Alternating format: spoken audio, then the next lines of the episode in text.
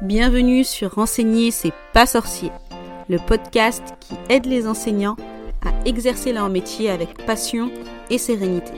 Je suis Samer, enseignante depuis 16 ans et psychopraticienne. Et ma mission avec ce podcast, c'est de t'aider à bien gérer ta classe, à accompagner tes élèves, même ceux qui ont des profils différents, et surtout à t'épanouir en tant que prof. Chaque semaine, je te partage mes conseils, mes astuces, des outils et aussi des retours d'expérience d'autres professeurs afin de t'inspirer et de te sentir soutenu. Ici, c'est comme une salle des profs. On est entre nous, dans la bienveillance et le respect, au service d'une mission commune, l'éducation des enfants, qui sont les adultes de demain. Alors, pour que ta vocation continue de rimer avec passion et motivation, et pas avec pression ou dépression, installe-toi confortablement. C'est parti. Bienvenue dans un nouvel épisode. Alors aujourd'hui, j'ai eu envie de te partager ma propre expérience, l'expérience de mon premier jour de classe et comment je me suis sentie ce jour-là. Ce que j'en ai appris, ce que j'ai mis en place par la suite dans ma manière d'enseigner pour donner envie aux enfants d'aller en classe et créer une relation de confiance avec eux. Alors installe-toi confortablement, c'est parti. C'était mon premier jour de classe. C'est un moment que j'appréhendais beaucoup. Non pas à cause des élèves, parce que j'avais déjà une bonne relation avec euh, les enfants grâce à mon expérience dans les deux devoirs. Mais surtout à cause de tout ce qui entourait l'environnement scolaire. L'institution, les parents, et surtout je voulais pas avoir une position d'autorité, mais plutôt établir une relation de confiance avec les enfants. Et j'avais longtemps préparé cette étape. Quand je suis arrivée, j'ai été agréablement surprise. Les choses auxquelles je craignais le plus, comme les interactions avec les parents et l'adaptation à l'institution, ont pu se dérouler tout en douceur. Donc rapidement, j'ai commencé à gagner en confiance en moi et à établir une communication ouverte avec les enfants. Donc j'ai mis en place plusieurs euh, stratégies pour établir ce lien de confiance. J'avais préparé des jeux pour euh, rendre l'apprentissage amusant, un espace pour les discussions et l'expression des émotions, c'était quelque chose pour moi qui était primordial. Tout cela grâce à mon expérience précédente dans l'aide aux devoirs. Donc j'avais des élèves de CP pour euh, ma première expérience dans l'enseignement et une de mes plus grandes inquiétudes c'était de remplir l'objectif de la classe. Donc euh, savoir lire et écrire d'ici la fin de l'année. Je me suis mise beaucoup de pression. Mais j'ai pu établir des relations saines en évitant euh, de juger les élèves et en transformant l'apprentissage en jeu. Ce qui a permis que les enfants euh, acquièrent rapidement la, la lecture. Franchement, c'était une dynamique magnifique dont j'étais très fière. Pas que de moi, mais des élèves aussi. Les parents me disaient que leurs enfants aimaient être en classe, qu'ils étaient enthousiastes à l'idée de venir et qu'ils racontaient ce qu'ils vivaient en classe.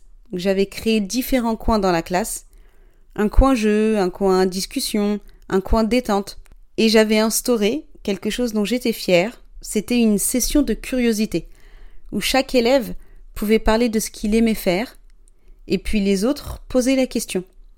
Ça permettait euh, que chacun trouve sa place en classe, et que et qu'il sache qu'en fait on s'intéresse à lui en tant que personne et pas qu'en tant qu'élève. Ce que j'ai appris avec eux, c'est qu'en mettant un cadre d'échange sain et puis en évitant de se positionner en tant qu'adulte dominant, donc le dominant dominé, mais plutôt comme un égal, ben les élèves se sentaient en sécurité. Ils ressentaient pas de la peur en fait envers de l'adulte. En 16 ans d'enseignement, je n'ai jamais eu avec cette façon de faire à punir un enfant en fait, pour moi, si un enfant fait quelque chose de mal, c'est pas lui que j'accuse, mais c'est le comportement. Par exemple, je lui dis ton comportement, tes paroles ont blessé ton camarade. Enfin, c'est ma façon de les détacher de leur acte. L'acte ne définit pas la personne. J'ai toujours insisté sur la communication entre les élèves. Et ça a créé en fait une atmosphère où il n'y avait pas de violence en classe. Il y avait des petites disputes, mais il n'y avait pas d'harcèlement ce qui m'a étonné, c'est que lorsque les enfants ont ce genre de cadre, ont confiance en l'enseignant, ben, ils ont une facilité à partager leurs émotions. Une facilité à partager ce qui les préoccupe. Même ce qui se passe à la maison. Alors c'est très important que ce qu'un enfant raconte en classe doit rester privé et confidentiel, surtout quand ça concerne ce qui se passe à la maison. Et en tant qu'enseignant, vous savez que parfois, il nous apporte certaines histoires euh, qui n'est pas à raconter. C'est pour moi, c'est la base de la confiance. Donc, si un enfant va avoir peur de l'enseignant, il partagera jamais s'il a des problèmes à l'école, du harcèlement, ou s'il a envie de se confier, ou s'il ne se sent pas bien en ce moment. Il m'est arrivé à plusieurs reprises d'avoir des enfants d'autres classes qui venaient se confier à moi.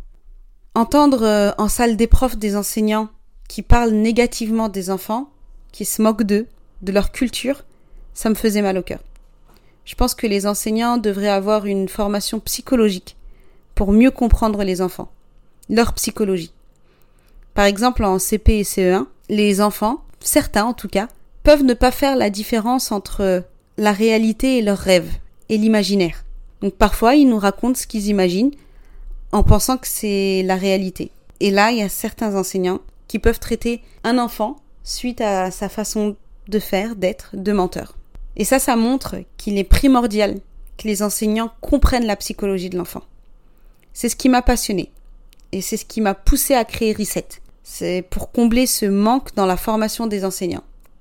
Cela peut révolutionner vraiment la manière d'enseigner. Notre manière d'enseigner.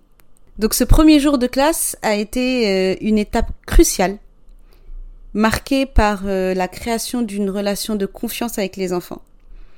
Donc au fil des années, j'ai découvert que la communication ouverte, que l'absence de jugement, que le respect de la confidentialité, ben, c'est des éléments clés pour établir une atmosphère propice à l'apprentissage et à l'épanouissement des élèves.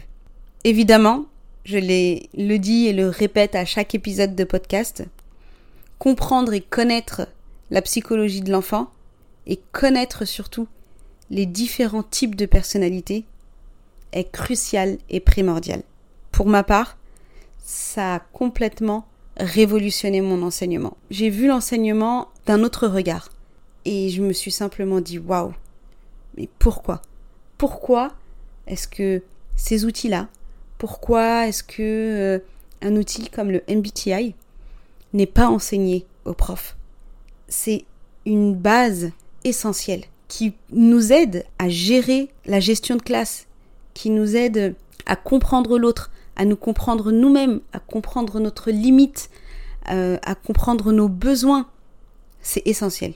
Si toi aussi tu as envie de découvrir cet outil qui m'a permis de révolutionner mon enseignement, Grâce justement à la compréhension des personnalités de mes élèves, je t'invite à participer à mon challenge gratuit en ligne du 7 au 9 novembre, durant lequel je te donnerai des conseils et je te présenterai en détail cet outil. Il te suffit juste de t'inscrire via le lien dans la description de cet épisode. Ce sera l'occasion de me poser toutes tes questions en live et c'est surtout la seule occasion. Ce challenge, c'est la seule fois que je le proposerai. Donc d'ici là, prends soin de toi.